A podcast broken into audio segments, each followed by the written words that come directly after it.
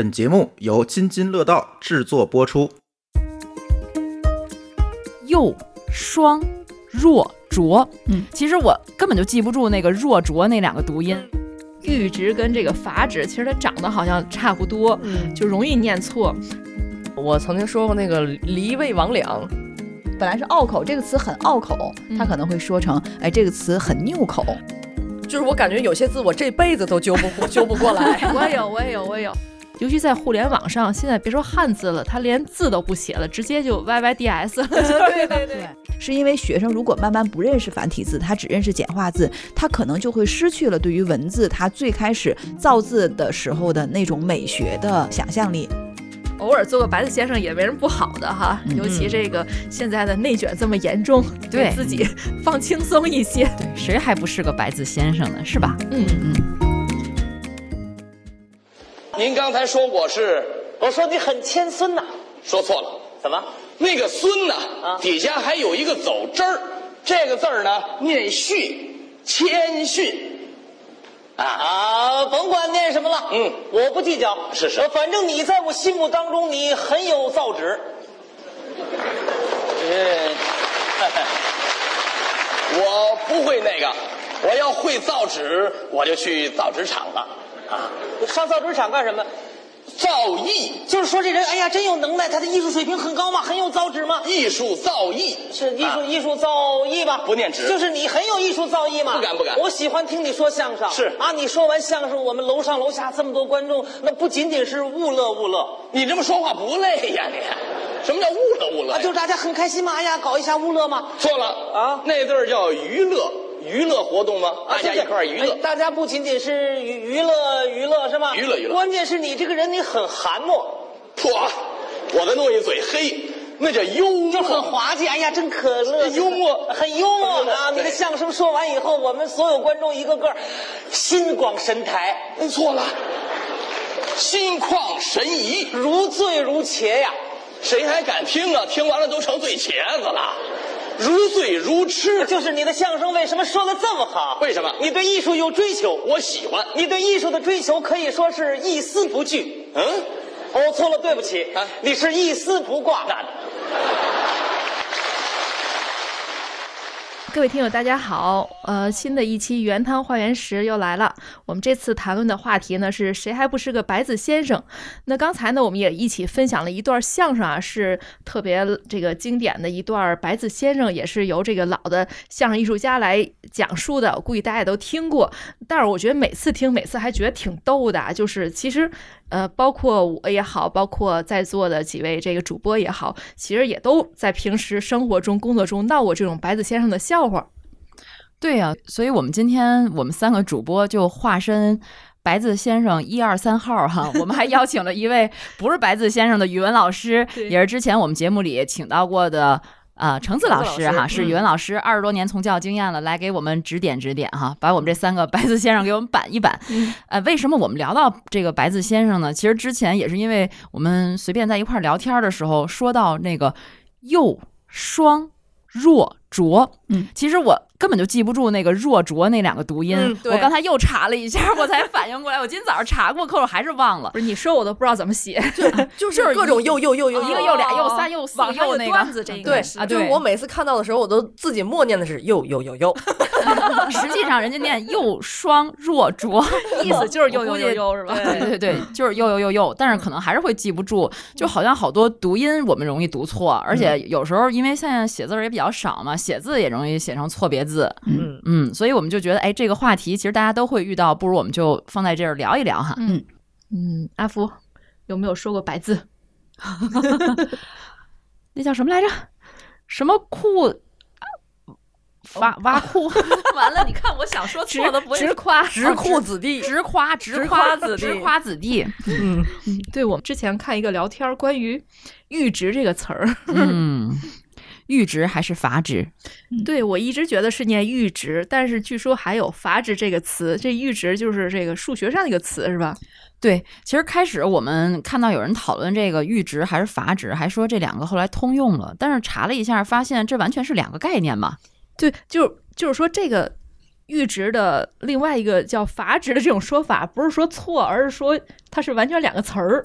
对对对，嗯，不过平时还确实遇到过很多，就是就是白字闹笑话的事儿哈。哎，谁还不是个白字先生啊？你没说错过，你也得写错过。像那个别野别野的，这不是大家都拿他开玩笑了吗？对，嗯，包括我，我曾经说过那个离魏王两，这是啥？是魏王两。哦，对我一开始就念离魏王两，哎，对，橙子老师这次又被我们邀请来，毕竟他也是个语文老师啊，听听他 是不是说白字儿。我们三个坐在语文老师旁边，竟然这么大岁数了，还有一种被这个语文老师胁迫的那种恐惧感、恐惧感，对对对，我们今天都化身白字小姐姐一号、二号、三号哈。有一种要考试的感觉。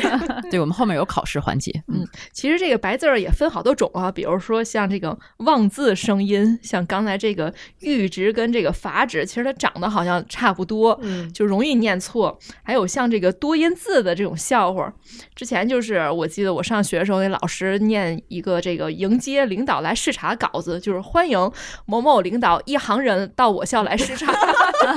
哎，对对对，之前我是多音字，好像特别容易闹笑话。你比如说那个商贾嘛，嗯嗯，指的就是古代商人，我们叫商贾。嗯，但是好多人就不认识，过来就商贾商贾。对。嗯对，还有这种一字之差，其实差的特别多。就刚才那段相声里也有一个关于这个一丝不什么和一丝不什么。之之前就是有一个那个记者连线嘛，当时工作的时候，然后他说的是工人们在这个工厂的生产线上，嗯应该说一丝不苟的在工作，但是他可能一紧张就是在一丝不挂的工作。其实他都没有意识到，后来就别人已经就忍不住要笑了，然后他回听才发现，哦，原来是不小心念错了。哎，这画面太美了。就跟前一阵子我们开会的时候，我当时就说，哎，我们复盘一个节目，然后当时我有很多反思，结果也说成了我有很多隐私，这是属于说真心话吗？这这属于口误。其实你说这一丝不苟和一丝不挂就是一字之差，但是谬之千里。对对它也是口误哈。，对但是我们好像中文就容易产生这样的口误。对，而且它还有一种这种文化的这种差异，让人产生这种错位感了。这个那橙子老师是找到了什么吗？啊，比如说我们有的时候学生做题的时候就执拗啊，执拗那个那个词，那个词本身它是多音字，它会拗口。哦嗯、所以有一次我们在上课做练习的时候，学生就读啊，他他执拗的点，他执拗的怎么怎么样哈，他哎他拗他拗拗的怎么怎么样 啊，他这字儿这么一啊说，我都想不起怎么啊写了。提手 一个旁提手旁一个哦右啊哦，他或者说他会把那个执拗的那个拗念成拗口啊，也也会嗯有这样的一个情况，嗯，就是拗口本来是拗口这个词很拗口，他嗯可能会说成哎这个词很拗口，哎呀，啊忽然这拗怎么写？我不会。对，然后还有那个就是黄标马，黄标马，然后黄标马是什么？啊，就是一个马字旁一个票，呃，一一个那个车票的票，黄标马它是一种马是吧？啊，对。哦，啊，黄标马，学生会念成黄飘马啊，哦黄飘马，啊他会那个读一半儿嘛，他认为他跟那个漂亮的漂啊、飘动的飘一样，他会读成黄飘马。嗯，这也也有出现这样的问题。这是不是古文里的呀？这个黄标马，啊马的品种，哦，这有点专，我觉得。对对 嗯，生物课的。啊，所以有的时候就反正多音字学生容易容易读错，嗯而且学生在记这个多音字的时候，嗯，还是很很很痛苦的。嗯，对呀，对，我我送一个朋友一个小礼物嘛，它是那个一个家居的一个小摆件儿，那个牌子叫卓居，就是笨拙的拙，一个提手旁一个出去的出。结果他这朋友拿了手里看，哦，出居，然 后我就觉得好没文化。对，有时候读错字就会，其实因为这个字它并不是不常见的，比如说你要是一些呃生僻字，可能嗯偶尔我们会读错，还是能理解的。嗯。但是如果是一些比较常见的字，像刚才一姐说这个笨拙的拙拙居，嗯。那把这字都读错了，就会让人觉得，哎呀，这就是真的没有文文化了。对呀、心里就吐槽嘛。嗯。这，字是医生吗？拙居呀，嗯，笨笨拙，吗？完了原来我也没有文化。啪啪打脸呐！小丑竟是我自己。啊搜一下笨拙笨拙，笨拙我也啊，我也被被他带跑了。我记得好像是桌，子 老他一说师来太桌我以为重要了 我还嘲笑别人。嗯，嗯，啪啪打脸。对对对，原来我们那个上文学课的时候，老师讲过这个评价一首诗，说重拙大，嗯，就是你能体会吗？这个诗的感觉是重拙大，拙是啥？拙就是它没有那么精雕细刻，哦，精雕细刻，没有这么精雕细刻哈，它嗯。比较是粗拙的那种感觉。嗯哦粗拙，哎呦，嗯 对现学奇绝灰鬼，现 听过这词儿吗？没有？不是你这么说，没人听这节目了啊。你说点接地气儿的。就是，一语成谶，嗯一语成谶这个词也容易让人家产生误会。然后一语成谶的这个谶实际上是来自于佛家的这个用语，谶通常情况下是指这个预言，而这个嗯谶呢指的是不吉祥的这样的。不吉利的嗯，这样的一种预言，嗯所以一语成谶是这一句话呢，这个成为了一个不吉，就是他这不吉利的话反而这个被说中了，对。是这个意思。哦。嗯这个这个你不知道吗？不是，是有人不是我真的就是有人念错，我知道，嗯。就有人念成一语成剑，哦，一语成 我也不知道他那个字儿怎么就看着觉得像剑呢？借，哪个剑啊？不知道啊，我估计他就念成一语估计他是不。认识，压根儿不认识就瞎猜的。嗯我这儿也有一个故事，就是它不只是局限于这个汉语言文学当中的领域，还有这个英文。曾经啊，我认识一个主播，这主播呢，在在节目当中，他当时有那个听友互动，这听友呢有这么一个英文名儿，然后这主播当时啊就没反应过来，他看了一下说听友就愣了一下，孙世哪说。然后自己琢磨，孙世哪有这种拼音吗？拼出来应该是什么？后来他下了节目以后，仔细一看，原来是 sunshine，sunshine 就是阳光那个 sunshine。他把英文，他把英文当拼音念了，孙世哪。这还念出了天津口音，孙世哪？你要哪谁？哎呀，所以这个小时候也闹了不少笑话哈。其实这按说这些字，尤其是好多是咱们之前上中学时其实都学过的，但是就不知道为什么 念念念念就已经 念歪了。嗯，哎，当然有些时候有很多字，你好像听起来这字儿我们都认识，都会写，但真让你写的时候又不会了哈。哎，我挺恐惧这件事儿的。就是之前还听过一个特别有意思的段子啊，就是我有个同学的同学，有一年他是高中都毕业了，高中毕业以后要去国外留学。那留学之前呢，家里就觉得你得学门手艺，到外面哪怕打工也能养活自己，就让他去一个呃餐厅打工去。然后餐厅大厨一看，哎呦，嚯，这高材生来了，我们这儿都没上过学，你来这儿太好了，正好要买东西，你赶快帮我买点东西吧。说行行，买东西没问题，这个那个不用切菜剁菜，肯定没问题。说那你写个那个小小条，列个表，买什么买什么，我告诉你。说行，那个您说吧。大叔说，照例 不知道怎么写，扫帚又 不知道怎么写，笤帚，对，然后酱油。也不知道怎么写，哎呀，顿时就觉得特别的羞愧，然后就一个高中生突然觉得好像自己什么都不会写，然后他讲完这个时候，我们也就愣住了，那个赵烈怎么写呀？我至今也不知道怎么写，赵烈我还真查了一下，赵烈的赵是一个竹字头，底下加一个爪子的爪。哦，咧是一个竹字头，底下加一个梨，赵烈，不是，我还想他是不是画个画儿就直接拿那个去了。这是比较简便的方法。哦，是这个字儿啊。嗯哼，就我要愣愣看上去，我会念成爪梨。赵烈。那你说那个扫帚、笤帚怎么写？笤帚，呃，扫扫帚我会，扫帚会，笤帚的笤怎么写？条条是竹字头，嗯，下边一个罩，对一个对对吧对对对，还有那个嗯篦子，篦子，篦子是什么东？是什么东西？盛盛东西的时候那盛东西的篦子。篦子，哦，是烤肉的时候要换的火篦儿那篦子。你会写吗哦，那是那个篦子吗？Yes，是一个竹字头头，然后一个嗯，对，底酱油的撇儿撇儿呃，里边是个叉，反正在下边是个笔。对啊。酱油的酱，酱油的酱有什么不会写的吗？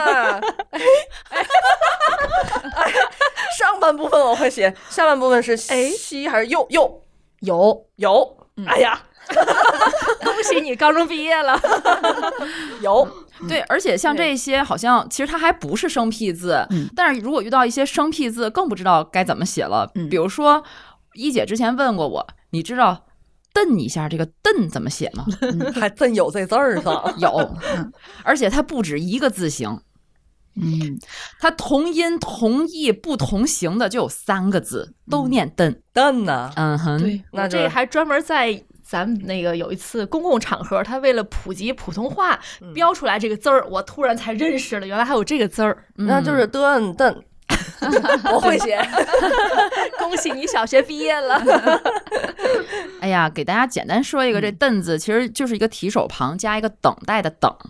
哦，”，嗯，就是“凳子的这是字儿啊。嗯，下回别人瞪瞪你的时候，知道怎么写了哈。嗯，我们也可以考考别人。但是，今天我们还设计一个小环节，嗯。因为毕竟是语文老师来了嘛，我们请橙子老师之前准备了一下，给我们三个做个听写，嗯，看看我们是什么的水平。咱们先来一个这个小学水平啊，哎呀，有本出四岁的。小学水平啊，小学水平先，咱们先来一个甘拜下风。四个字呀，下风不是这四个字儿你一个都不会上。来第二个，嗯，然后第二个是脉搏，麦，对，大家也可以跟着我们一起。哎，怎么一下我就忘了呢？这麦 我是伯伯，不知道这对不对？爱情买卖的卖。屁，第三，那是混淆视听呢。哎，一下我就想不起来了。就行，第第三了，没时间了。第三个，第三个啊，第三个哎，，想起来了。哎，赌博。我本来想默博弈的，但是怕你们，哎，这是一场博弈。我觉得一会儿初中的我就过不去了。啊，赌博。嗯行了，我问大家一个问题：脉搏的搏和赌博的博一样吗？我写一样，不一样，一样，不一样，是不是不一样？不一样。你看，嗯，脉搏的搏带提手旁对吗？对赌博的博是博士的博对吗？对我，都写上博士的博。看看，我犹豫了一下，脉搏的搏是不是提手旁？你得我还没改呢，你们就说正确答案了。这个中文字啊，它这个是叫什么表意，嗯对对吧？它表意，你想啊，一开始我写的是博士的博，后来我想不对，脉搏嘛，它得有那个搏的那个动作，它有搏也有啊，嗯，博士的博，那怎么哪有那个？赌博赌博也动手。你上哪儿动手去了？还还有吗？啊，这这就如果都写对的话，咱们小学就差差不多。就毕业，小学没毕业。这甘拜下风，甘拜下风差甘拜下风应该问题不大哈，甘是甘愿哈，拜也想了一会儿啊，拜是啊拜倒啊拜倒拜下，然后下做这个成下风之事，这个问题不大。嗯然后小学留一年级，对，然后就注意这个脉搏，两个脉搏不一样哈。嗯啊，初中了啊，初中啊，初中咱考的词稍微难一点啊啊，初中考的词稍微难一点。第一个叫舶来品，哎呀妈呀，这舶，我记得那会儿就不太会，嗯，字儿不难写，好，第二个第二个这个啊辐射，嗯，你涉及到初中的物理了啊，讲辐射了，咱们考个辐射。然后第三个呢，咱考一个一筹莫展，愁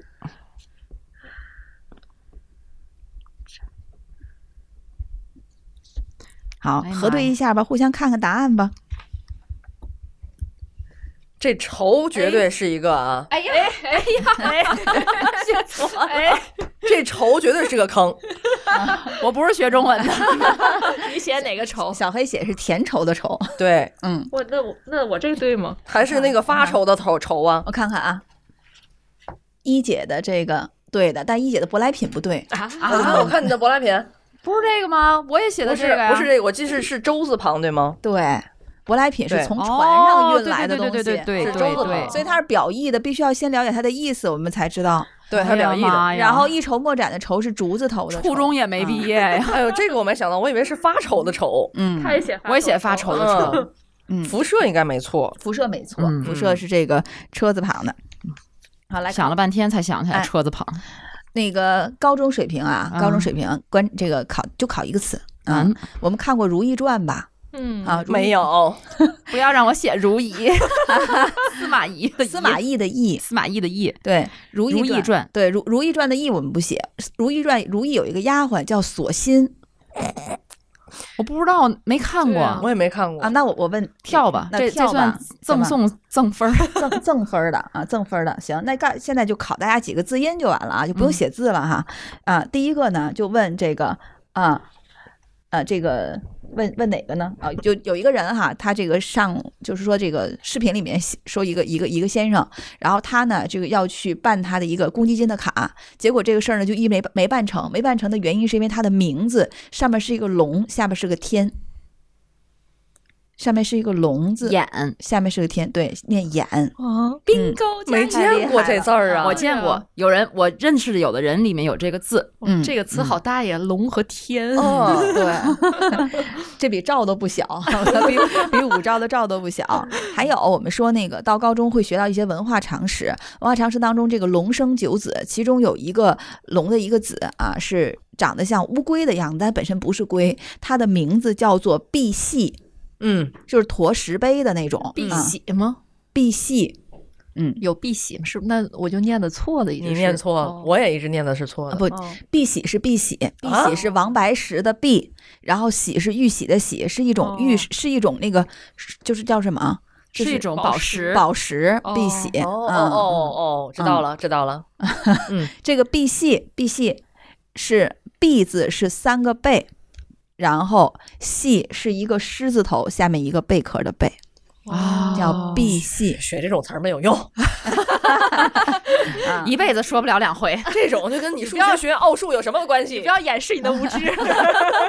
我原来有一个学生的名字，我们一念名字的时候，我们就尴尬了。我我我教过两个学生，一个学生呢，他的名字是三个田，就是品字形的三个田，上面一个，下面两个。嗯。哎呀，这念啥呀？啊，同学们都喊的叫三田。我喜欢。日本名字。啊，他叫李雷，哦，我好三个有点印象了。三个田是雷，那个雷实际上就是中国古代的一个竹筐，竹筐里里装满了土，两侧有这样的绳子拽着，是用来夯地用的啊。啊，来写夯实的夯，还有题哎呀妈呀，夯地的夯，我只会写十。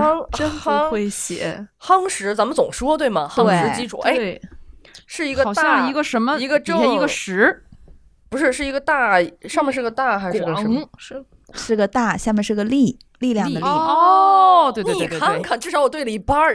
没事儿，我会我会十。哎，所以就是，哎，他叫李雷。当时那个那个夯，我们就记住了，他实际上就是这个雷的工作，就是为了夯实土地，三个田。哎呀，高中都没毕业，当年怎么考上的大学？你当年有那个水平，现在没有了。对，不过我觉得就是从我实际使用来讲，我觉得很多人会读错三个音，嗯。就比如说尽管、对，哎，尽量，嗯，嗯，还有就是因为对，因为啊，，yes，叫因为流血，流血，还有那个还有就是气氛，嗯，玫瑰、嗯。处使、处理、嗯，对。处事、处处使，他说的处使是那个地点，有哪些处啊？哪些处使？处室、办公室，那念四声室，好像是多音字吧？室内，但是处室一定是室，不是多音字，查查。是教室的室 教室啊的室，处室，对，处室，处室，对，真是处室啊！处室嗯，教室的室。嗯。老师面前你就要只有一个读音，念室。嗯，再见，我要走了。你离不开这个厨师。嗯。但是其实好像有时候就是我们正常交流的话，你读错音其实不受影响。对，嗯，但是比如说有一些专业的人士，你要比如老师吧，你就得教学生，你就得正确的读音。包括我记得高三那个时候做了好多字音纠正的练习。对。啊、然后像天津的高考其实还好，那一年是二零二零年，终于在高考的时候之前考前的说明说今年没有字音字形题了。啊，二零一九年是对天津考字音字形题的最后一年，到二零二零年就不考了。真是喜大普奔。老老师开心吗？老师也开心，学生也开心，因为嗯我们那个时候就要抱着这个各种练习册里面。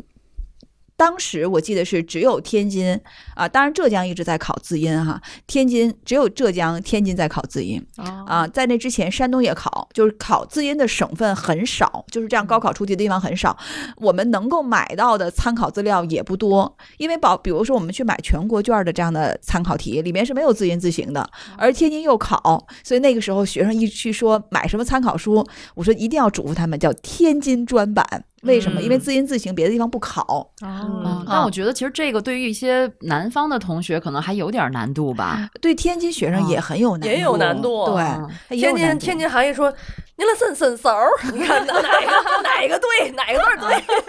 天津考嫩和嫩，对啊对吧？袄和脑对啊，就是这样的。紫盖子，我当时在西部上学的时候，西北上学的时候，当时跑考那个普通话嘛，嗯，你会发现当地的老师他更注重你说嗯嗯音英嗯，这个安安啊对这前后鼻音的，我想起来，我我前两天不是那个过年的时候，大家在一些群里头会互相拜年嘛，就有人发新娘快乐，然后有人就在底下说 这一定是南方的朋友呢乐不分 或者是那个长娘和嗯和对对对对，那个就是就前后鼻音嗯部分嘛，有很多，嗯他，因为地域不同，他说话的习惯就有差异，对对，所以他有的时候他的拼音就会造成这种障碍。嗯原来的学生就河南的学生也会表现出来，他们也有一些音分不清楚，但是我已经记不太清楚了，因为已经很久远的事儿了。但是确实在高考曾经有字音题的时候，困扰了很多天津的学生。嗯呃，反过来就是天津的学生去做浙江题，即便是浙江的题，他也考字音，天津学生就觉得没有什么压力，嗯因为他的考点不一样。对哦啊，说这一共现代汉字现代的汉字里有七千个通用字，要把这七千个字都记得特别明白了，其实也是挺大的一个量了，是吧？对，而且看这考点还是你哪儿不行哪儿薄弱，就专门考你哪儿啊，哈。对对对，他设题嘛，选拔性嗯考试，它肯定是要体现。就如果学生对这个字他没有这种辨识上的障碍，那肯定就。不具备选拔性，所以它一定会出现那些有选拔障碍的那样的词，然后让学生产生迷惑。学生常常说 A、B、C、D 四个选项，我把 A、C 全部都排除了，在 B、D 当中勇敢的选了 D，答案是二 B。哎，我也是这样的。所以我跟你说，这高三的学生直接去考普通话考试，没准儿都能得个一一以上水平，读音都是而且准的我。记得前几年有很多那种谐音梗，好像老师也比较反感，特别容易带错学生。对比如说那个哦杯子、悲剧，嗯明明是悲剧，他他后来因为网络的原因，就有一个谐音梗叫悲剧。对，其实对于考试还是挺 烦恼的。你说这个，我们这原汤化原石不也谐音梗了我也吗？是个说到自己了，我们还特别痛苦的就是学生在默写的时候，有的时候学生在默写的时候，他第一遍的词是同音不同形的字，他只要第一遍写错了，后面很难改正。啊，这也是比较尴尬的一个事儿，就是他可能会把这个音记下来，他这个诗他会背得很溜，但是字完全不是那个字。可是对于高考来说，如果一个默写哪怕错了一个字，相当于他之前付出的背这篇《长恨歌》也好，背这篇这个琵琶行》也好，就相当于白背了。啊，考一个过秦论错一个字，完了这么好脑子不是烂笔头吗？啊！真是 音不对，形不对，那都很尴尬。那要比如说他写连了好多字，特别容易看错什么那些怎么办？比如说像那个机械呀、什么什么宅呀、曲啊，就那些长特别像的字，那学生们这个就得那那肯定是他们有时候容易多一笔少一笔。比如说，咱们现在考大家一个那个大写的“一二三四”的“二”，就是咱们中文的那个大写的“二”。这个我可以。嗯我看。哎，啊，对，那我写的这个不对吗？嗯没有撇儿，您写的这个不对，一这个一姐写的不对，对，要把那个小横挪到里边儿。对，下边就是大横，下边是两个小横吗？对哦就大横下面两个小横，一个背，然后一个斜勾，一个点。我阿福一直以为我这对。阿福，你看了吗？就是就是这个，咱们三个虽然都是九八五毕业，但是呢，随着年龄的增长，他的知识水平就下降了。我们现在用电脑多不写字儿，谁我们不用电脑上？哎，不只是这个啊，不只是我们知识水平可能退化了，确实可能就是这个这些知识水平会退化。还有就是读音的演变，嗯你比如说我们上学的时候说机械叫叫机械，现在也叫机械，但是我们的老师会跟我们讲，他们以前上学的时候真的读机械。嗯，还有那个，比如说叫确凿和确凿，啊，对对嗯对，对，另外还有坐骑和坐骑。嗯，哎，有一回我就听着那个节目，呃说到这个骑着，就是他他的坐骑怎么怎么样，我当时想，哎呀，这不读错了吗？这不花钱这啊这不读错了吗？对呀、然后后来我还特意去查了一下，一发现哦，现在真的叫坐骑了。对，已经取消“记”这个音了啊，，嗯，那一骑红尘妃子笑，难道叫一骑红尘妃子笑了？应该是吧？感觉好别扭唐老师的啊！盲区。哎，真那个的是，角色和角色现在念哪个呢？还是那个角色角色角色，哦嗯哦，那就是有嗯些他直接呃，特这个还特别逗。原来有一学生就是我们说罗马决斗场到底是哦决斗还是角斗？嗯，这个学生特别逗，他每一次在判断这个字音的时候，他都写角斗。我们那个时候就考试嘛，只要是一考到决斗这个词，他一定是选那个音是角斗。然后为了这个事儿，特意上课的时候，我们就举了个玩笑，我们说在罗马角斗场，大家都不开始进行肉搏，也不拿起武器，把袜子脱掉。然后他就这个这个同学就乐了，他说不是不是，他们是在决斗。我说下次只要你在看到这个字，你想他是角斗的时候，你就想到现在的这个场面，把袜子脱掉，哎，从此就再也没错。所以有的时候他这个字音啊，成形成了一种固化的这种思想以后，他挺难改的。嗯，就先入为主了。你们你们没有这样类似的经历吗？就是我感觉有些字我这辈子都揪不揪不过来，我也有，我也有，我也有。对吧？对就这辈子都揪不过来。就是我经常把那个有个词叫比邻，但也有词叫毗邻，嗯。是一个田字旁一个比较的比，嗯，但是我经常把那念成比邻比邻，就是后来就编辑也经常纠正我，但是我就觉得他念比邻好，你就看他叫比邻顺眼。毗邻毗邻，二声，我就恨这皮字儿。还有那个，我永远分不清楚到底是兴奋还是兴奋，哦，兴奋，兴奋。兴，兴奋对吧？嗯。但是就是你，我上学的时候就感觉我就想管它叫兴奋。每次咱们咱们咱们口语化的时候，太兴奋，对，咱都说特别兴奋，对吧？你不会说特别兴奋，所以我到现在我都都改改变不了味儿。不对了。啊因为有时候有时候会就像一姐说的，你好像把它读读对了音以后，反而感觉味儿不对了。哎对，嗯你你比如说那个气氛，嗯嗯，特别有气氛，气氛特别好，哎，你听着多舒服呀！嗯非得说气氛特别好，就显得你特别的作，特别的凹，对吧？最简单的例子，那个血，又念血又念血，哦但是咱们大部分都说流血啦。对，我总不能说妈妈我流血了，No no no，应该是流流血血了了。流血了，嗯对也很别扭，就是流血了。但是因为咱们有时候就像一姐说，编辑得纠正你，你不能读错了。这个有时候我请教过一个咱们的同事，他当时给我讲，一般叫什么血管儿、嗯白血病，嗯，还有是什么，反正就是它组成一个词的时候，就是名词跟名词组成一个词的时候，往往读血。嗯如果它单独的一个血，它代表一个流血了。是吧？你看这儿冒血了，它都是读血字，嗯而且它没有血的音，它只有两个音，一个是血，一个是血。嗯嗯，嗯，哎呀，但是你一旦纠正了之后吧，呃，你就习惯性的总想用正确的方式读。玫瑰，送你一束玫瑰花，然后就会给对方造成困扰。别人觉得 别人觉得你装什么装啊？哎，有种感觉啊装是吧？端着那个劲儿的。嗯对，嗯所以为什么我们一定要读对呢？除了考试，其实没什么必要。就是嗯现在也不也不用再做奥数题了。但是有的时候吧，你这字儿还是得读对了，你得嗯对人表示尊重。对你字儿表示比如说尊重是吧？你你比如说这个渠和这个宅，哦对吧？一个是上面两个目，眼睛的目，底下一个那那那念什么字儿来着？那那也念一个字儿，那不念家，家里边多一横，那是念智吧？有这字儿吗？有老师就是一个单立人，不知道呀。是那个隽永的隽的上半部分。对，是嗯鹰隼示意的隼的上半部分，但是它的上半部分到底念什么呀？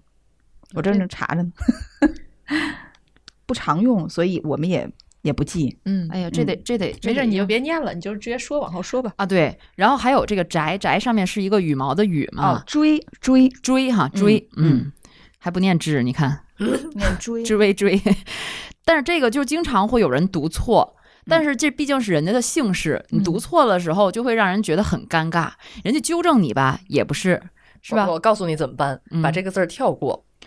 不是不是，有些人他以为自己读对了，哦知道吗？就是我之前认识一个朋友，他叫就比如说姓王吧，啊，就姓王，姓王吧，比如说他姓王，叫王听，这个听就是暗指听兰那个听，三点水一个丁，好像在课文里大家都认识，但是他生活中真的很多人就管叫王丁，王丁，嗯他已经无奈了，就爱叫什么叫什么。后来我见到他的时候，我说您是王听老师吗？他当时那眼睛真的都快哭了，然后说终于有一个人念对了，就真的会有人会非常在乎这些事儿。你你知道我身边还有一个朋友是这样的，他不论管谁都喊亲，就化解了这个尴尬，是吗你可？以化解任何尴尬，都是亲。嗯，对，因为我们身边就有一个朋友，是吧？他就是姓瞿，总被人叫成翟同学。嗯啊、他其实就挺困困扰的，从小到大没多少人叫对过。嗯其实你说这俩字儿吧，它长得像，但是也比较好区分。但有的时候你就会觉得这两个字，你就放在一起就想不起来它分别叫什么了，嗯对会有这种情况哈。嗯，就现在感觉这个身边的，包括自己啊，就这种白字儿先生啊，这个认认错字儿的情况好像多起来了。嗯，嗯，就是什么什么原因呢？反正我觉得是不是跟这个这个打电脑多有关系，就不需要去记字儿啊，还是什么的？嗯从我刚从我刚才的感觉来讲，就咱默写那段时候，我就觉得我就是就是因为打电脑太多了。你像那夯实，我也总打，可是你让我写，我就写不出来。对，其实就是一个大一个力啊。对我打字儿写打字儿的时候，你会挑吗？在那些字儿当中挑来挑去，你不会挑错的。嗯嗯可你写，你就是不会。嗯，嗯，对，我觉得就是主要是写字写的太少了。现在就小的时候写作业写到这个手指都变形，你看我手中指这现在还有一个窝呢。嗯，就是以前写字写太多了，这都是刻苦的印记。对我手上嘛也没有。啊，真的，我妈你看我呀没有你看我这血渣粉渣就是一个 就是一个瘪的，这儿就是一个瘪的。但是现在就真的很少写字了，好像。嗯，而且就是由于写字写的比较少，我们都用拼音输入法，嗯所以有的时候就像小黑说的一样，我们可能这个音我们能知道个大概，对，我们就能把这个字挑出来。然后，如果我们会看到一些字我们不会，我们就转变输入法，用手这个用手写的输入法，我们就知道这个字念什么了。嗯但是大多数人还会选择跳过这个字，嗯我我就不用这个词了，不就完了吗？对，我我换一个词，所以它就是要不然就是用工具，要不然就是选择躲，嗯。反正我们就离那些我们的认为的所谓的比较困难的字就越来越远了。嗯。哎，说到这儿，我想起来了，就是之前我在看那个《冰与火之歌》这套书的时候吧，因为你有时候看的时候，你不需要把它读出来，嗯。里面有一个龙王，他叫一梗，嗯，就是一个耳刀旁一个火，嗯，是一梗，但是耿我就耿直的耿，嗯。对，嗯。但是我在读这本书的时候，我心里一直就默念它叫伊迪，嗯。真的一直觉得他叫伊迪，我以我以为你说是伊火，伊迪 一直就叫伊迪，嗯。就你你可能没有仔细看它是什么偏旁，因为它也不是说像耿直，你组嗯成一个词，你自然就会把它直接读对了这个读嗯音，不是说你不认识，就是它那个组合在一起的时候，你就想叫叫伊迪，拆开就不认识了。对，吧因为它是英文嘛，它英文的名字翻译嗯过来它叫伊耿，嗯但我就觉得它叫伊迪。然后直到我读了好多好多，后来跟一个同事聊起来这本小说，然后交流的时候，他说伊耿怎么怎么样，伊耿怎么样？我说伊耿是谁？他又说什么？我说哦，我说我一直读的是伊迪。一个单人旁，一个多念什么？单人旁一个多，奢奢侈呃不是耻，奢侈，奢侈，哦对不是赤，耻耻是对。但是我们把它跟奢搁在一起的时候，我们就认识它。说出来就变成了奢。橙子老师，你觉得就是老师让孩子记得特别清楚这些字，免得以后出现白字情况，这种事情对于老老师对于教学重要吗？我觉得在他的小学和初中阶段其实很重要，就是他在词语最开始积累的时候，嗯，他要有一个正确的认知，然后还有一个清晰的记忆，这一点很重要。所以这也是为什么小学和初中更强调这个要写写生字这个工作很重要，就在于他需要一个基本的。这个语言的积累，那么同时在词语的学习的过程当中，它可能也会形成一种对于文化的这样的认知和传承。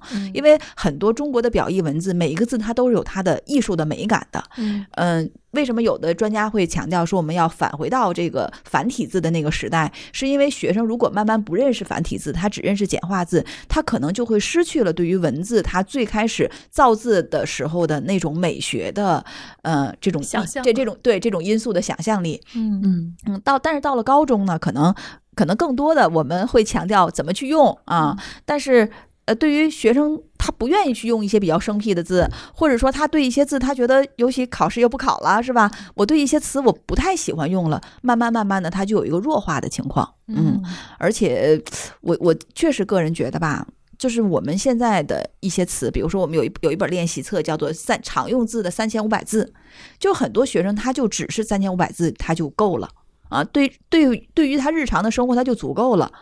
那我们也会有这样的疑惑哈，就是再有剩下的，比如说什么命运的坎缆 啊，葵珠往昔，嗯那这样的词，我们到底还要不要让学生有一个积累和认知？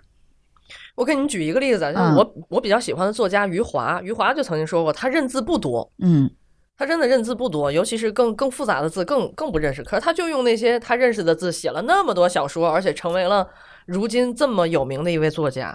可是小黑，你不就会不会这样觉得吗？就是随着大家慢慢的对那些复杂的字，嗯，我们慢慢的就是使用的频率越来越少，它只会成为一部分文字研究者他可能会专注的这样的一个东西。成了小众文化了。对，它嗯慢慢的就会就越来越少了。我我相信我们中国最开始造的字一定会比现在还要多得多。嗯，但是随着这个我们使用的频率在减少，一些词就慢慢的淹没在人海当中了。嗯。对，比如说奇绝灰鬼，你又要干什么？没有听过，那都是我们原来学古代就古典文学的时候讲过，就对于诗歌的一种怎么说呢？对他的一种评评价叫嗯。奇绝灰鬼，嗯还是说它这个诗比较奇特，嗯对吧？它有它独特的韵味，嗯然后又有一个独特的魅力。嗯但是你这种东西，它好像这个词它本身就是那个，它本身这个词就带有那样的韵味，你用其他的词很无法去替代。对，但是我们这些词在日常生活中就是很少见到。嗯你想，我也就上学的时候学了一下，今天跟你们说了一下，在这漫长的十几年我毕业的生涯当中，我没有再说过这个词。嗯所以慢慢就词穷了。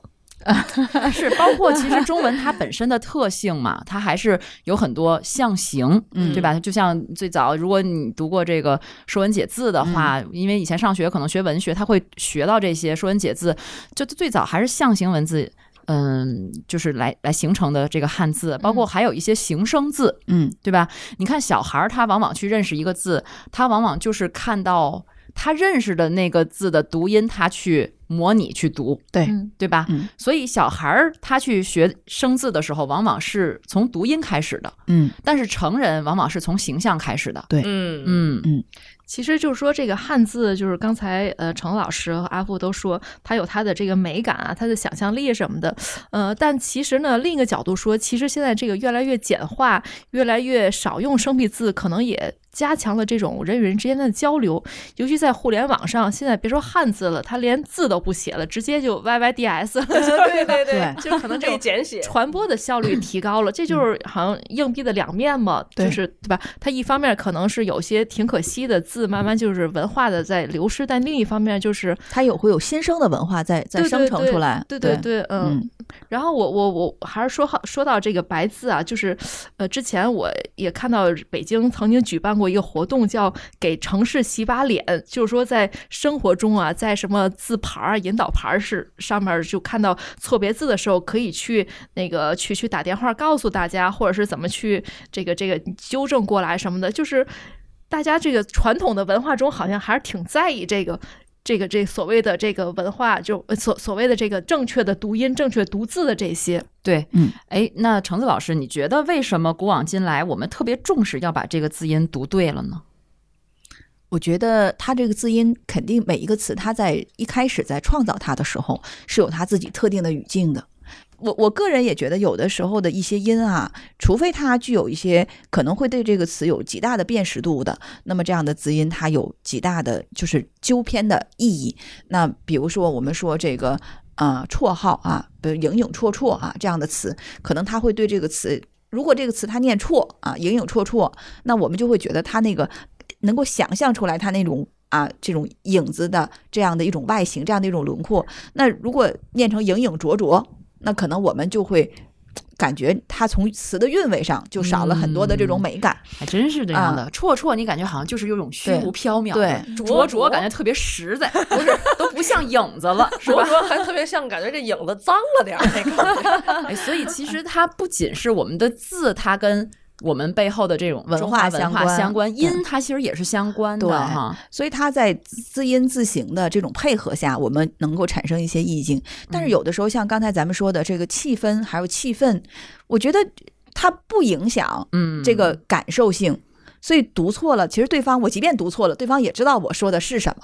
嗯我我们当然我们可能很难有一个标准去界定哪些词我们可以读错，哪些词我们不可以读错。但是我想到了这个“确凿”和“确凿”这个词，为什么我听就是别人给我讲到，就一个老师跟我说，他说为什么原来念“确凿”，现在念“确凿”？他说就因为大多数人都读白了，嗯嗯读白了之后他也就读白了嗯，就跟做棋似的嘛。啊、我觉得可能也是同理吧，没有影响到它意义的传播。对，它嗯不影响意义传播的时候，其实这个字音就不是大家额外要关注的。比如说，有的词它可能影响到了这个词义的这种韵味，可能我们就不能够把这个音读错。比如说“力能刚鼎嗯”，嗯，“力能刚鼎”的“刚”就是扛起的“扛”哦那啊，对，“力能刚鼎”就是说它的这个力量之大。但是我们不能说力能扛鼎，那扛鼎就变成人的行为了，嗯，嗯就变成动作了。，对，就变成嗯动作了。嗯，所以它有的时候就是这个音，我觉得还是就是在一定的影响词义或影响人们对词的这个理解的时候，它有这个字音纠正或者字形的这种规范的重要性。嗯不，字形是一定要规范的，字音我觉得倒是稍在其次哈，就是嗯字字这个这个叫什么？对字字音可能有的时候它可能会有一些随着时代的发展，它可能会有一些变化，可以理解。但是字形不行，嗯，我觉得字形这个事情是我我我不能我不能妥协的一个点，因为我们有的时候会因为提笔忘字啊，我们可能会写错一些字，但是他写错一些字的时候，其实它本身组词的时候，这个字它本身是带有含义的，嗯，写错了这个含义就不对了嗯啊，形就变了，形？就变了。但是音其实往往还是用于交流嘛，对对对，用于交流，嗯我觉得它可能随着大家交流习惯的变化，它读音也是有演变的一个过程。对对对但是字形，咱们还是要从最早它创造这个字的字形，它的意义开始的，对，对吧？我有的时候嗯会在家里面会让我的孩子去看那个就是。一些繁体的一些东西，嗯我也是觉得有的时候中国的孩子还是应该去了解了解繁体字的美，就是嗯从这个我们最开始的六书，它不同的这种造字法，它的词语之间的这样的一个一种结构、一种安排，它都有它自己独特的魅力。那现在的一些字，由于它可能简化了之后，我们可能很难再看到这个字它原本的这样的韵味。比如说我们写书法的书，我们就是横折横折钩，然后竖一个点儿。那它已经失去了书的本意了。但如果我们去写繁体的时候，我们能看到那个书，就是它是被线缝的那样的书的这样的一种层层叠叠的层层叠叠的样子。书法的书繁体字。嗯，就是这样，这样，这样，这样。跟天津的经下边是个约嘛哦，嗯，哦，原来他是这个意思。对，嗯嗯因为我们我们学文学的嘛，我记嗯得上大一的时候，呃，有一个古典文学的老师，当时讲古汉语吧，嗯那个老师就要求我们，呃，把所有的默写的或者写的字都要写成繁体字，嗯就当时就作业就要写成繁体字。嗯，但是有很多你就会发现，你写习惯简体字了，你就遗忘了它其实有繁体字。对，就那时候需要反复的查，有一段时间其实是具备这个能力的，但是现在又遗失了 尤其是尤其是咱们开发票的时候，啊！对你要把那个阿拉伯数字转换成那种繁体字的时候，最别扭了。，对，签合同、买房子的时候都得写成繁体字啊。对嗯，一二三四五六七八九十那个，没少买呀你。嗨，房姐，房姐。而且感觉好像人们的固有印象中会觉得小孩子特别容易念错别字，就是小孩儿他毕竟认字不全，他经常比如说提手旁一个什么，他就直接按照旁边那个念字半边儿对，念半边儿了。，他也会找他的行进的字，他会念那个音。嗯所以这就经常会让人觉得，哎，这个都已经成年人了，怎么还犯犯这种小孩的错误啊？会有这种感觉。对你说到这，我想起来我儿子小时候就闹过笑话。嗯当时我开车载着他，没读错音。对，他他在他在这个后面，他拿着一个发的那个广告卡片，嗯。那名片上，哎，对我我打断您一下，就是您说这个开车载着他，其实很多听众他可能都不知道什么意思，就是因为他这个音，我们经常会说我开车书面儿这有对不是不是，就我们经常会说我开车载着他，嗯，但是我已经纠正过来了，我我说的是错了，我说的是我开车拉着他 我开车拉着他，我拉着他，但然后他实际上就是载着他，对对他他在后面，他就他就拿一张，那时候他很小，还没有上学，刚学会几个一些字，嗯然后他就拿那张卡，那张卡呢，其实还是人家塞到我车窗缝里的一张广告。嗯，但是他后面在后面念叨，我也就没太注意嗯。他就说前两句我忘了，我就记得他说什么无指甲信用货，然后我说什么是无指甲信用货？等我开到地儿了，我拿这张卡一看，嗯。哦，原来上面是小额贷款，写无抵押信用贷，他来个无指甲信用货，然后我就想，哦，是因为那个纸，它那个底底，它那边儿有点像纸，然后那边嗯甲嘛，嗯。押那边是个甲，嗯。信用货货和贷他就分不清楚，嗯。我就觉得小孩儿就会闹这种笑话，对啊，我女儿也曾经闹过一个笑话。她有一次，就那个时候还没有上学了，那但是他已经在幼儿园里面认识了一些字。有一天，他跟我说：“他说妈妈，我读这一段特别好。”我说：“怎么呢？我眼前都有画面了。”我说：“什么画面？他的脸烟时变得排红。”这是什么样的画面？她认为他脸整个一片都红了，但是绯红对吧？啊，对，就是绯红。这烟还不是烟时，是瞬时，这是几年级啊？没有上学幼儿园嘛幼儿园这么小就认识分绯红了那？排红。排红，他认为是排列的排，他认为脸一排都红。对，还有就是，比如说我给他讲那个书的时候，我还没讲，他就说：“妈妈，我认识这个字，这个字念免字。”嗯，我说不对，这念兔子。这个兔和免有区别，因为兔子有个小尾巴，所以要有个点，嗯免是没有的。嗯还有，就反正这个闹笑话还挺多的，比如说我和找，他总是分不清楚，嗯，因为他长得很像。对，这就是小孩儿他在认字的时候会犯的错误。哎我现在都想不起来，你说咱们小的时候是怎么认这些字的呀？也得上是学嘛？对啊，废话，他儿子还上学呢。不是，这是幼儿园的时候。嗯啊，我就感觉那个时候，你说这是不是就是一个重复训练呢？强化，就是吧，一个字写十遍老师经常说一个字写一百遍，就这么记住的。他上课的时候，他就是不停的组不同的字、不同的词，然后让这个孩子强化对这个字的记忆。嗯嗯，嗯其实我觉得啊，就是到了高中，其实基本到从初三开始，语文的课堂教学就不再讲字音字形了。嗯其实。这这也很尴尬这件事情。比如说，像高中，可能我们语文更强调的是学生对于一个文学文本的这种理解、鉴赏能力的提升，但是呢，他的词汇量就停滞在他的初中水平了。那会不会你批改作文的时候发现好多笑话啊呃？有错字啊，啊经常会有错字，但是不会太多，因为学生就像我刚才讲的，他不会写这个字，他就换一个。啊啊，可能他的美感会下降很多，但是他由于他自己本身的词汇量已经就其实是比较匮乏的一个状态，，就是词穷了。那就是我我不会用绯红，我就用红了。对，猩红，那就是嗯。就就以后，比如说遇到不不认识的字、不会念的字，怎么办呢？是嗯就就就厚着脸皮瞎念吗？还是怎么着？查字典呗，现在有百度。对，百拿手机查一下准吧也。我觉得就是原来我上我刚上班的时候，那时候一上班会跟学生说，你要手里面准备一本新华字典，嗯然后要去准备一本中国古代汉语词典，然后上课的时候这两个工具书是要常用的。当然啦，我是这么说，但实际上我很难在课堂上实现，因为好费时间。嗯嗯，真的就是上课的时候会觉得我这个时间算了，别查了，我我来说吧。嗯但是其实他动手，我自己反思啊，我我要检讨一下，就是作为老师的我和作为一个教育者的我是两个我嗯啊、作为老师的我，我是要完成我的教学任务，所以我有的时候就觉得算了吧，我来放下他吧 让我啊来对，然后我告诉他。但是作为一个教育者，其实是应该让学生动手去查的。嗯，他查完了之后，他不是光看这一个字，有的时候他会看这个字旁边是有它的繁体字，然后下面会有这个字的组词，会有这个字它常见的其他的这种就是用法，还会看到这个字可能还有其他的读音，他是完成了一系列的工程。嗯，好了，其实这是很有意思的好了，那那这节课 大家自习吧，没有时间讲课了。这个阿福的儿子适合，就喜欢对查字典。对对，他天天抱着字典。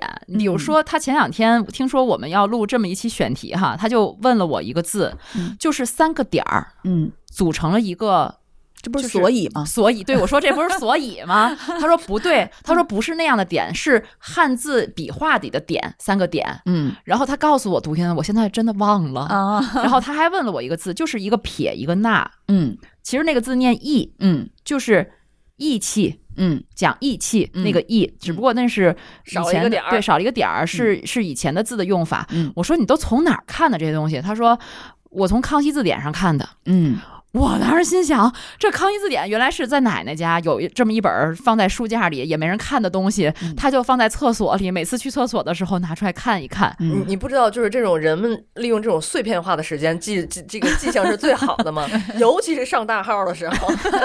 对，还有那个我给他新买了这个现代汉语词典，他也特别喜欢翻。嗯而且他不止翻那个词典，我都不知道他在看什么。嗯后来我有一天发现，哦，原来他翻字典也能长很多知识。对，因为字典后面它还有什么元素周期表，嗯。有什么五十六个民族的那些介绍什么朝的，代表，对嗯他都把那些都看下来了。嗯。而且那个五十六个民族，其实它不带读音的，有有些字很生僻，他就再去翻前面，他就查出来了。他嗯考了我几个少数民族的名字，嗯。我真的就不会念，比如说哥老族、嗯。木老族、嗯。畲族，嗯，就大家可能只听我们声音啊，可以回去查一查那几个字，真的就一般认不出来。对，嗯，嗯，哎，刚才橙子老师说这个上课的时候让同学们查字典这个事儿，我也想问问橙子老师，会不会有尴尬的时候？就有有你不认识的，有你不认识的字，尤其是在点名的时候。啊有啊，嗯。嗯，那当然有了。那遇到这样的情况，那也很尴尬呀。嗯那比如说我们上课的时候会用一些技巧啊，对吧？头一天跟学生见面了，那我会看到一个名单。提前呢，一般情况下，为了让自己避免尴尬，有经验了之后就会先查；没有经验的时候，就会被名字这个晾在那里。那怎么办呢？把每一个同学的名字都喊过来。还有谁我没有叫到？啊，或者是比如说还没有来得及准备，那四个人一个小组，然后互相介绍一下你自己吧。然后介绍完了之后，像破冰一样啊，每个同学站起来，你介绍一下你的同桌啊，这样的话把难题都是儿留给了套学 路要不然就很尴尬。上课的时候也有说错音、念错字的时候，老师也有，因为我们在不常用的一些词的时候，尤其在讲文言文的时候，讲课外文言文，有的时候会真的是这个字不认识，不认识的时候，如果着急了，我就会啊，比如说名字叫黄什么宗。啊，我就黄某宗，然后学生就说：“那中间这个字念什么？”我说：“这道题这个字影响答题吗？”学生说：“不影响。我” 我说：“于是呢，他们说过，但实际上有的时候我可能下了课有时间，我就会查，查完了我就会写在黑板上，但是有的时候不查，不查也就过了，还是啊得求甚解呀。啊，对对对，还是要嗯继续努力。就是我老们师也不是百科全书，对吧？也有不知道的时候。有的时候经常在课上全输，就是满盘皆输，一个字错了，学生一问到了，然后很尴尬，嗯因为有的时候不常用嘛，然后有些词也记不住，然后学生就说这个词怎么怎么着，然后老师你给写黑板上，你写个砍懒。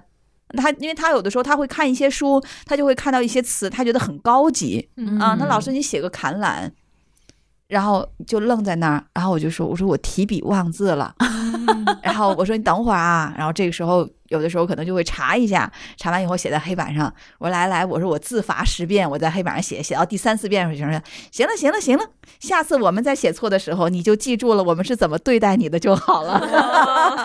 好可 爱但是其实把字写对了还挺重要的，挺从咱们传承文化来讲，对，我我怎么说呢？那天我还是听一期播客吧，我我忘了具体是是哪个播客了。听一期播客里面讲到，当时他们请了一个呃，在中国生活了四十年的一个意大利的。一个外国人，就是从意大利来的一个外国人，他在中国生活了四十多年。就说四十多年前，他为什么想要从国外来到中国呢？他当时讲了他的理由。他说，因为他看到了汉字，他觉得好神奇。嗯他说，因为你想，就是拉丁语系嘛，他还都是用拼音，就是还都是拼音的这个英文也好啊，法语什么的，他还都是拼这个字母。他说，怎么还会有一个国家的人现在依然用这种文字来记录和交流？嗯。他觉得很神奇，他觉得很不可想象，嗯。所以他要到这个国家来看一看。嗯。啊，我当时听他这么讲的时候，我觉得啊，真是你这么放眼望去，只有我们在用这样的文字，在依然在这个文化在传承着，他曾经在记录着。对对对，有一段时间就有有的人就曾经说过，说中国将来就是在我们解放前会说中国将来会成为一个文盲大国，为什么呢？就是因为中国没有自没有拼音系统，当时没有拼音系统，说你要靠着这个大家通过对这个表意的文字的这样的传承是非常困难的。他要通过音，其实打起来会读起来，他会非常容易。他把几个音拼连在一起，他只要会读，他就会能把这个音拼出来。嗯但是在中国不行，中国会读，那真的是不一定会写。嗯，好像以前的汉字其实就是属于某一个阶层才能拥有和学习传承的，嗯，相对于普通人来说，就是精英教育的人才能认识的，嗯，对但是现在好像现在在日韩好像就是这样吧，嗯，就是嗯。很有比较有文化的，就是他们就会写汉字，嗯，他们也会写书法嘛，就是写汉字的书法。嗯。嗯，它包括有的时候看韩剧，我就发现，就是他韩国的，他们是跟中国的这个明代的文化是有这样的，呃，很频繁的交流。所以在看韩国的一些典籍，就是一些韩国的古装片的时候，我们就能看到他们韩国人那个时候翻的书全都是中文。嗯，全都是中文书，所以他们韩国人认识中文字其实不少。那当然，日本人比韩国字对中文字的这种认知就更更多了。那甚至于我们有的时候会看到一些日本的这些书法呀，他的作品，其实哎，我们中国的孩子可能你看到日本小孩可能会写那些书法作品，会写那些字，中国可能到慢慢有一些遗失的情况了。嗯也是让人们提起叫什么引起警醒吧。嗯嗯哎，对，现在不是有好多那个给孩子出的书吗？嗯就叫什么汉字的故事等等系列。嗯，我觉得就是给孩子买的时候，自己都觉得很长知挺好看的识。对，真的，他从他从最早的甲骨文怎么演变到现在的文字，它有嗯什么样的这个汉字的故事在背后，嗯，我觉得就都挺有意思的。对，嗯刚才也说了这么多啊，其实这个呃，之前也查一些资料，就说在图书的出版中，它也是有呃万分之几或者十几万分之几的这种错字率。也就是说，即使再高明的这个编辑啊、校对的人啊，他也有可能会出现这种错别字的存在。呃，毕竟这个中国文化博大精深啊，就错几个字其实也是正常的哈。哎呀，我就干过这，在书里发现有错别字，然后我就给人家那个 email 写回去了。我给人写电邮，我就跟人说我在哪儿发现了一个什么字是错的，然后正确的应该是什么 然后呢，有回音吗？啊？好像没有回音。我还发现有这个嗯就是外文书，当时买的那个给孩子学英文的这个外文书也有错的，嗯就也给人家写电子邮件，嗯，也没有回音。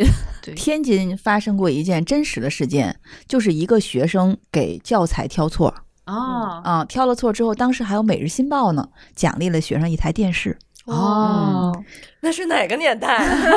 我们也去书里发现一下错别字吧。对，认真读书非常好。嗯，对，呃，但其实就是当然了，咱们这个作为学生来讲，得确实很很认真啊，能多记，能记准确是最重要的。但其实，在社会当中，这个文字的价值更多还是在于记录和传递信息，所以说这个。效率也是很重要的啊，所以错几个字儿啊，或者说是，尤其你面对面交流的时候，很多时候是肢体语言甚至表情就能够达到传播的这种效果了，倒不是说非得去纠结于几个错别字什么的。对，比如说把三晒念成孙世哪，其实更更好笑嘛。对对对对，我估计当时那听众要听见这么这么念他名字，他自己可能也会笑的不行了。自己在想这是谁？哎，发现这个起个网名就叫这个。对，尤其有就有些自作聪明的人，可能觉得挑人一点儿这个错字的瑕疵还是挺高级的，但其实也未必非要非得去这样。有时发现，哎，宽容啊，或相对一笑啊，幽默一下，也挺有意思的。嗯对对对，如果别人读错了，也别给人急着纠正去，给人留点面子哈。行，那我们说到这么多，发现其实偶尔做个白字先生也没什么不好的哈。尤其这个现在的内卷这么严重，对自己放轻松一些。对，谁还不是个白字先生呢？是吧？嗯嗯。好的，那这期节目就是这样。呃，感谢各位的收听，也欢迎大家在各大音频平台搜索“原汤化原石”。这里有个谐音梗啊，“原汤化原食”的“话”是说话的“话嗯对，如果大家有平时什么哪个读错字啊、写错字的这个搞笑经历，也可以跟我们分享一下，让我们一起 happy 一下哈。嗯，也感谢橙子老师这次再一次来我们节目做嘉宾，感谢。”。嗯好的，再见。